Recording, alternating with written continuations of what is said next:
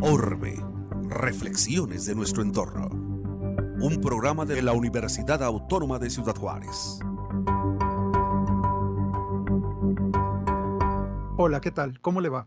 Yo soy Adrián Vázquez, coordinador del Centro de Ciencias Atmosféricas y Tecnologías Verdes del Instituto de Ingeniería y Tecnología de la Universidad Autónoma de Ciudad Juárez. Estamos en, el programa Orbe, Reflexiones sobre nuestro entorno. Les doy la más cordial bienvenida y vamos a continuar una charla muy, muy importante que iniciamos la semana pasada con eh, la doctora Luisa Manzanares y la doctora Edith Flores eh, y con quienes hemos estado charlando sobre el tema del cambio climático a la escala de nuestro estado, de nuestra ciudad. ¿Qué es lo que implica? ¿Cómo conectamos estas acciones globales a nuestras acciones cotidianas? ¿Cómo podemos trabajar desde nuestra casa con nuestros hijos, con nuestros familiares, para ir contribuyendo de una manera, pues de una manera gradual, a ir mitigando? Eh, hay muchos aspectos que tenemos que valorar eh, uno de los aspectos muy importantes que nos mencionaba Edith en el programa anterior era el tema del transporte, el transporte como un elemento, pues, ¿cómo diríamos? Un elemento que nos conecta, nos conecta físicamente, de hecho, de nuestra casa a nuestro trabajo, nos conecta para ir a, hacer todas nuestras actividades y, generalmente hemos optado en Ciudad Juárez, eh, particularmente en Ciudad Juárez, por el transporte privado por tener nuestra carcachita, por tener nuestro carrito, y hemos encontrado que eh, se ha convertido en nuestro estándar de vida. Es decir, antes de tener casa necesitamos carro. O sea, no, podemos eh, salir al mundo sin carro. Es como, como nuestro escudo, nuestra, eh, se ha convertido en un elemento casi cultural el tener un carro propio.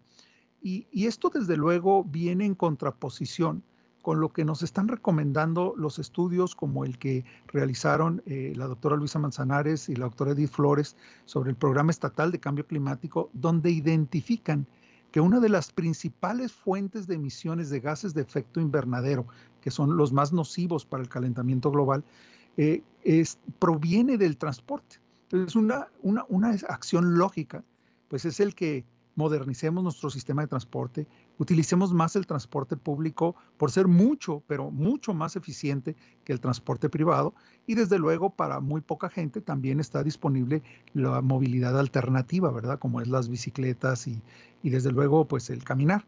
Eh, pero tomando este tema, yo quisiera preguntarles, además de saludarlas, mi estimada Luisa, Edith, eh, quisiera preguntarles, ¿cómo resolvemos este tema de ir transformando eh, la mentalidad.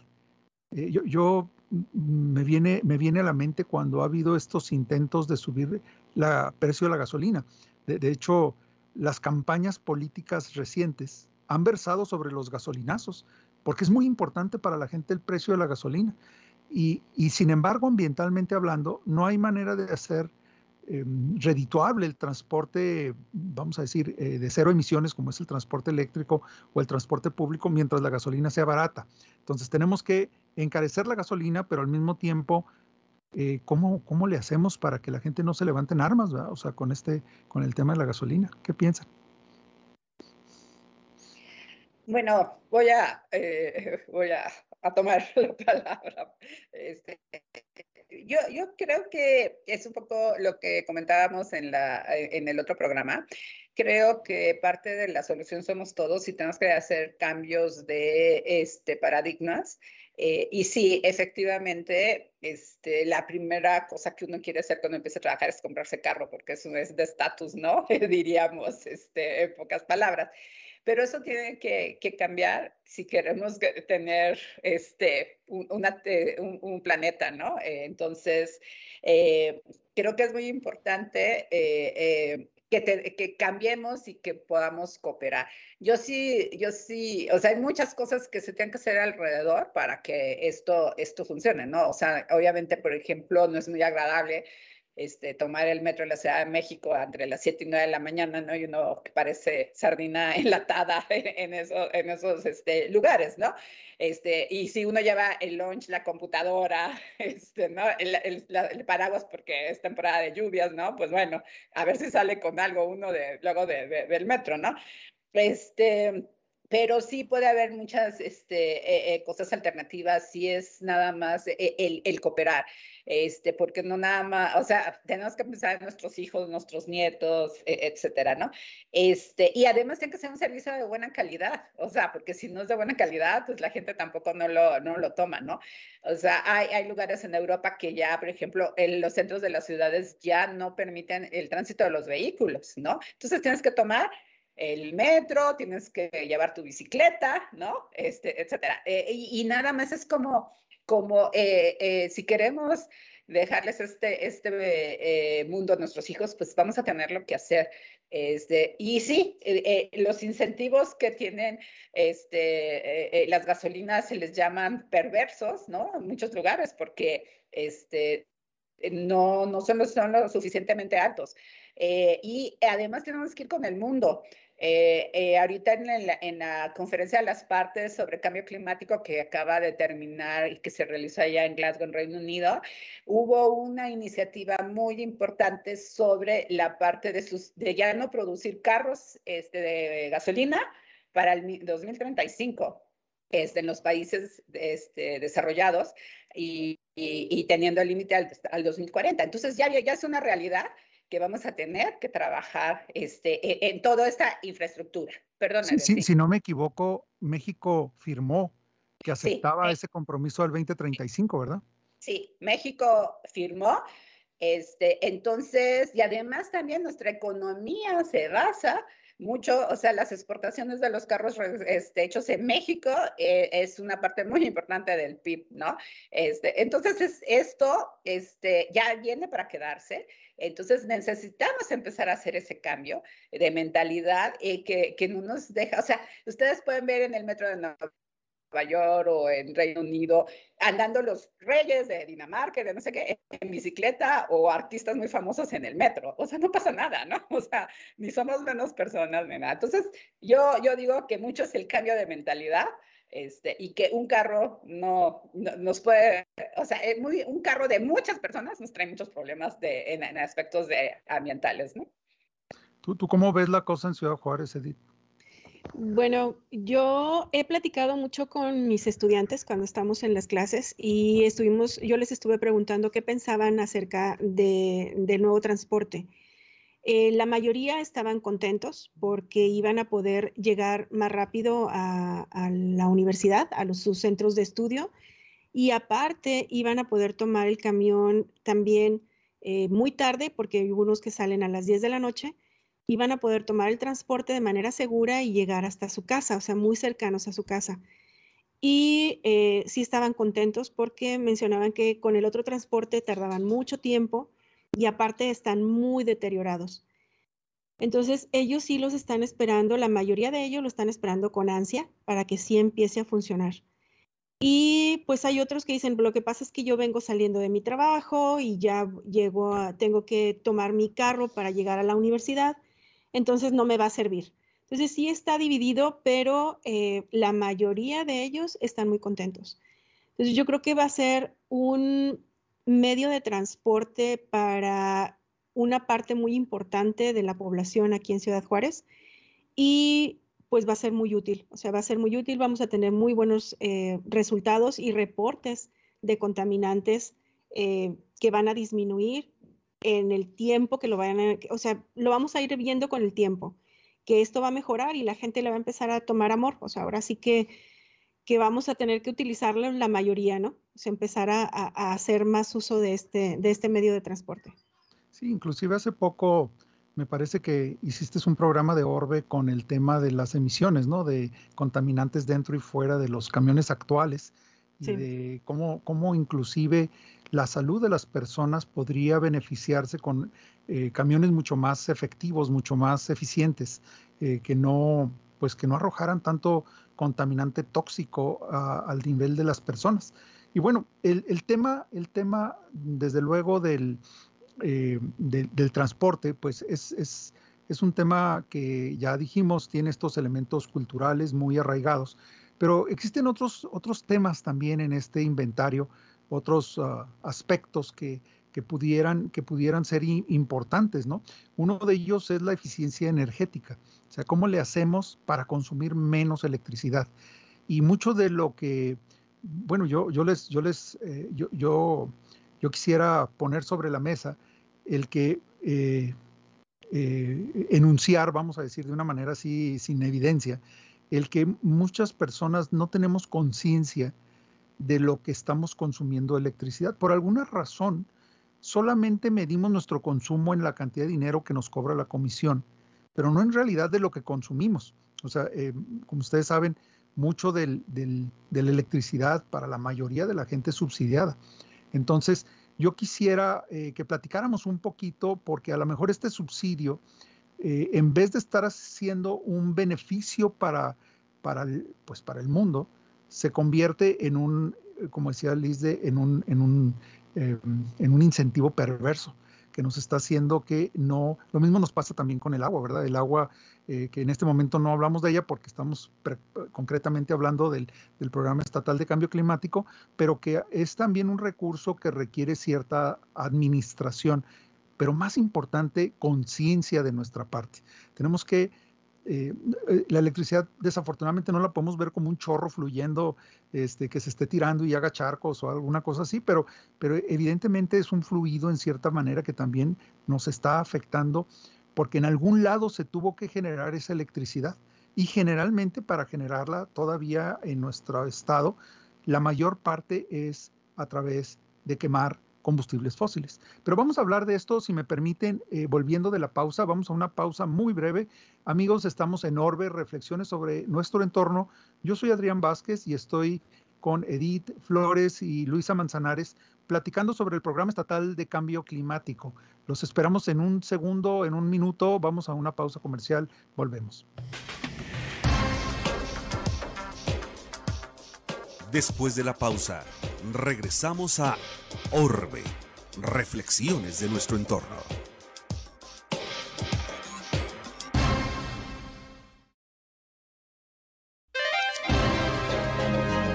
Orbe, reflexiones de nuestro entorno.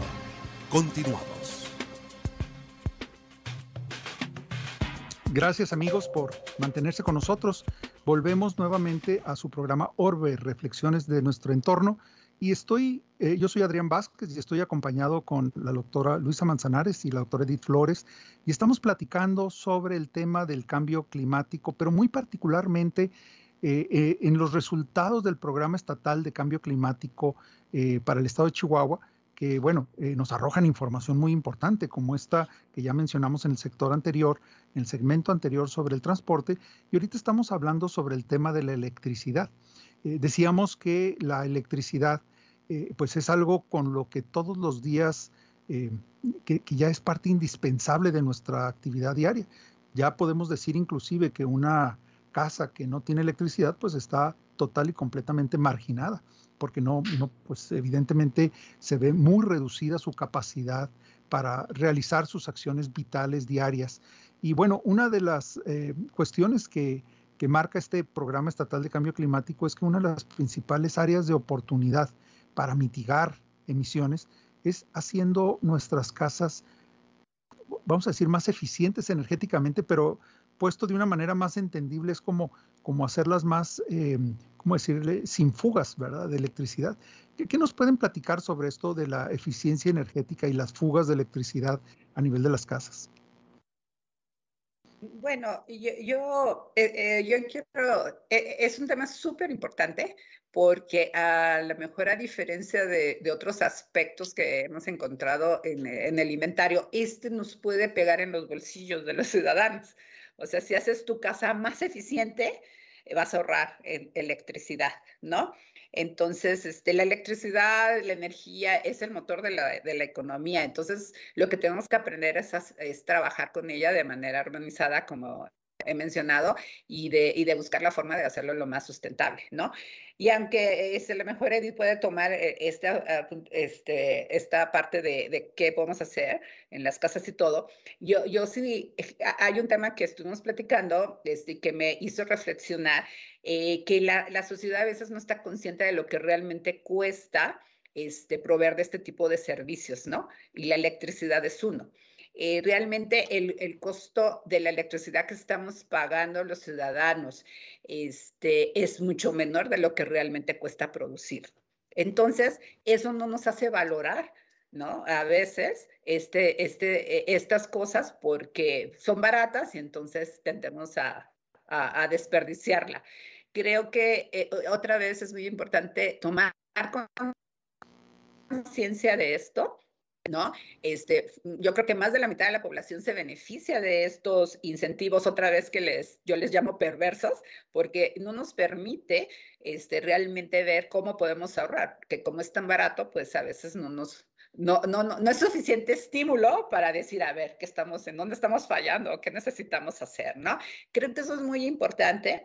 Este, sí, o sea, eh, la población, la mayor parte de la población paga como 1.18 o algo así de pesos por kilowatt, este, y, y, mientras que el valor está arriba de 5 pesos, ¿no? Imagínense la diferencia tan importante de precios que lo, que lo que realmente le cuesta al gobierno, porque la mayor parte de la electricidad la está generando el gobierno, ¿no?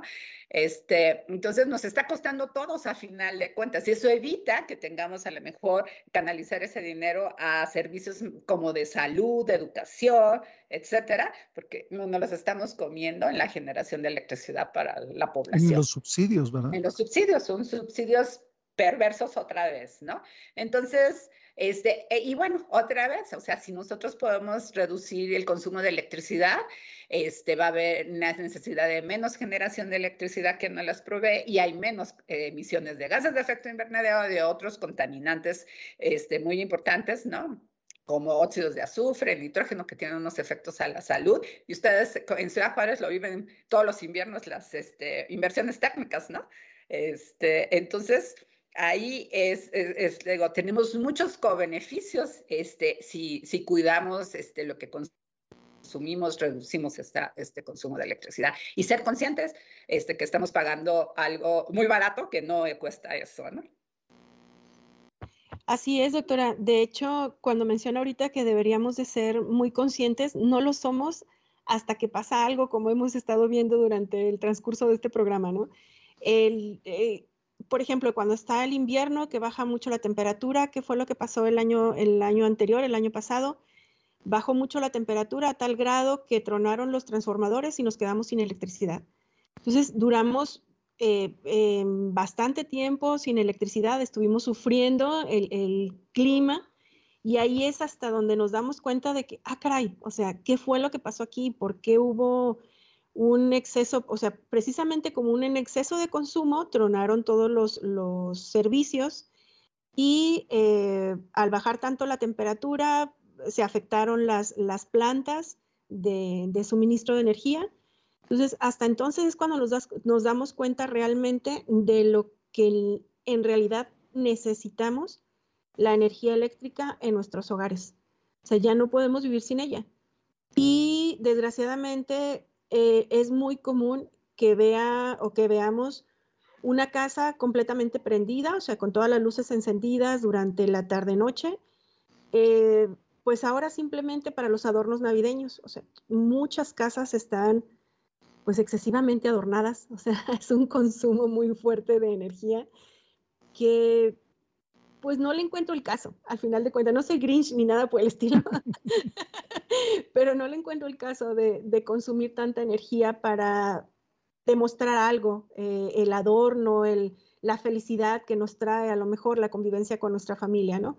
Entonces, eh, yo sí siempre ando con los chicos eh, también de la universidad. El último apaga, apagan las luces, no tienen por qué tenerlas prendidas. Eh, eh, aquí en la casa igual con mis hijos hay que apagar las luces, nada más donde estamos, o sea, las luces de su recámara. Es un granito de arena que al final de cuentas, pues de alguna u otra manera tiene que influir, ¿no? Entonces, pues poco a poco con las generaciones que vienen y nosotros hacer un poco de conciencia de todo esto y poder tratar de consumir menos energía para bajar todos esos, esos consumos que, que están generando todo este tipo de efectos. ¿no? Muy rápido, creo, perdona, es rapidísimo. Eh, eh, hay que tomar ventaja de la, de la, tecnología y en este caso este, hay muchas medidas que uno en el hogar puede, puede hacer. O sea, es cuestión de entrar a lo mejor a googlear, ¿no? Este, medidas de, eh, para disminuir consumo de electricidad en la casa y todo, ¿no? O sea, obviamente lo típico es cambiar los focos este, de alto consumo de energía por, por menos, este, apagar las luces, desconectar los aparatos que no se utilicen, etcétera. Pero hay muchas guías ya donde ustedes pueden buscarlas y encontrar y ayudarles, ¿no? Y les va, les va a este, repercutir en el bolsillo porque van a disminuir su consumo y también lo que están pagando con, de, electricidad, ¿no? Y van a ayudar al planeta.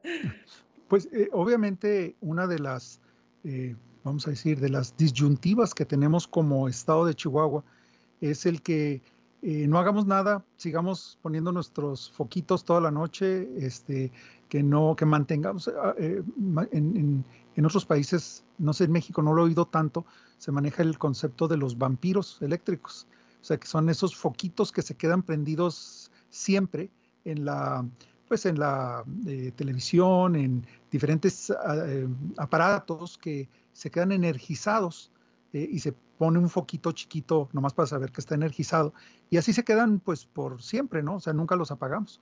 Eh, hoy en día se, se habla mucho de que una, una, medida es poner con estos nuevos sistemas como los de Alexa y, y otras eh, eh, plataformas, poder tener la oportunidad de apagar todo con un comando, ¿verdad? De voz. Es decir, ¿sabes qué? Mm, apaga mi oficina. Y se apagan todos los vampiros y se apaga todo.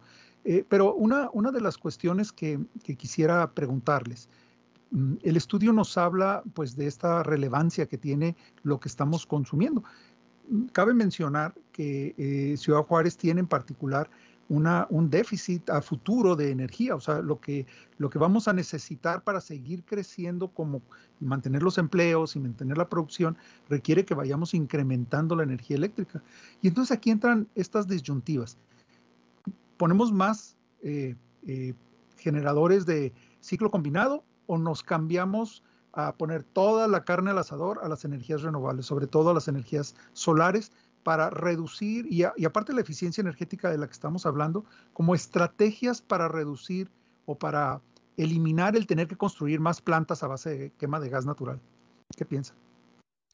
Definitivamente tenemos, primero antes de pensar en seguir construyendo, eh, creo que la parte de eficiencia energética nos da un buen inicio en el sentido de que tenemos que empezar a disminuir este consumo de manera eficiente, por eso se llama eficiencia energética, ¿no? Y luego ya una vez eh, trabajado en esto, es como si uno, yo quisiera poner paneles solares en mi, en mi, en mi este, casa, este, pero yo necesito a lo mejor primero sustituir los focos, ¿no? Por más eficientes, este, a lo mejor comprar un refrigerador ya moderno de, que también es menos este, consumidor de energía, etcétera. Y ya, en vez de poner 10 paneles, pues a lo mejor necesitas poner 6, ¿no? Y eso es lo mismo que podemos trasladarlo a, a un esquema, a un panorama más grande, ¿no? Y aquí en el norte el aislamiento térmico de las casas es muy importante, las ventanas, las puertas, ¿va? Amigas, nos quedan dos minutos o menos de dos minutos para terminar el programa y no quisiera que nos fuéramos sin enviar un mensaje optimista a nuestros estudiantes. O sea, que no los dejáramos solamente con la daga clavada de que, de que a ver cómo le van a hacer, ¿verdad? O sea, este, ahora que les heredemos el planeta. ¿Qué les podemos decir que sea optimista, que sea un verdadero regalo de Navidad? futuro. Creo, hay futuro, solamente hay que actuar. Hay que actuar en beneficio de nuestro planeta. Y conocemos cuáles son las cosas fáciles, o sea, sencillas, no fáciles, sencillas de hacer. Y con esas pequeñas cosas sencillas que podemos hacer, vamos a ayudar muchísimo a nuestro planeta. Y por lo tanto, vamos a poder continuar viviendo aquí sin problema. Así que hay futuro, no se desanimen. Hay que buscar ese efecto multiplicador, este, e, en el sentido de que eh, si apagamos hoy un foco que no estamos utilizando, mañana puede ser dos, pero además compartirlo con la familia, ¿no? O sea, con los colegas de la escuela, este, no sé, para hacer ese efecto de, que todos podemos, ¿no? O sea, si nos juntamos todos y, y, en vez de tomar el carro para ir a la tienda de la esquina, vamos caminando, es otro avance. Entonces, sí, sí se puede hacer. Estamos a tiempo todavía, ¿no? Este, entonces, es, es, es buscar ese efecto multiplicador de nuestras acciones, ¿no? En pro del medio ambiente. Pues yo, les diría a nuestros estudiantes que en donde hay retos hay oportunidades. Y desde luego para nuestros estudiantes de ingeniería, pues el futuro no es solamente, claro, está en todo esto que hemos platicado de, de, nuestras, uh, eh, digamos, de todas estas uh, oportunidades que hay, pero también desde el punto de vista de prepararnos con la tecnología para estar en la punta de la lanza cuando todos estos cambios tecnológicos sean los que dicten cómo vamos a vivir, que no tengamos que importar tecnología, que no tengamos que vivir dependiendo de lo que nos quieran dar los países ricos, sino que realmente nos formemos y tomemos ese nacionalismo bien entendido de ayudar a nuestra patria con nuestro conocimiento, con nuestro esfuerzo, con nuestras capacidades. Y bueno, yo, yo con esto le, me despido, les quiero dar las gracias, Edith, Luisa, por haber realizado este programa. Eh, me parece que ha sido un excelente programa. Y bueno, a, mis, a nuestros amigos de Orbe, darles las gracias por habernos acompañado en esta edición de Orbe, Reflexiones sobre nuestro entorno. Eh, agradecer mucho la colaboración de Rafael y Armando en los controles de UACJ Radio que hicieron posible este, este programa, este espacio de comunicación universitaria. Nos estamos viendo en un próximo programa. Yo soy Adrián Vázquez, coordinador del Centro de Ciencias Atmosféricas y Tecnologías Verdes del Instituto de Ingeniería y Tecnología de la Universidad Autónoma de Ciudad Juárez. Nos estamos viendo en un próximo programa de Orbe para seguir reflexionando sobre nuestro entorno. Muchas gracias. Orbe, reflexiones de nuestro entorno. Esta fue una producción de la Dirección General de Comunicación Universitaria de la Universidad Autónoma de Ciudad Juárez.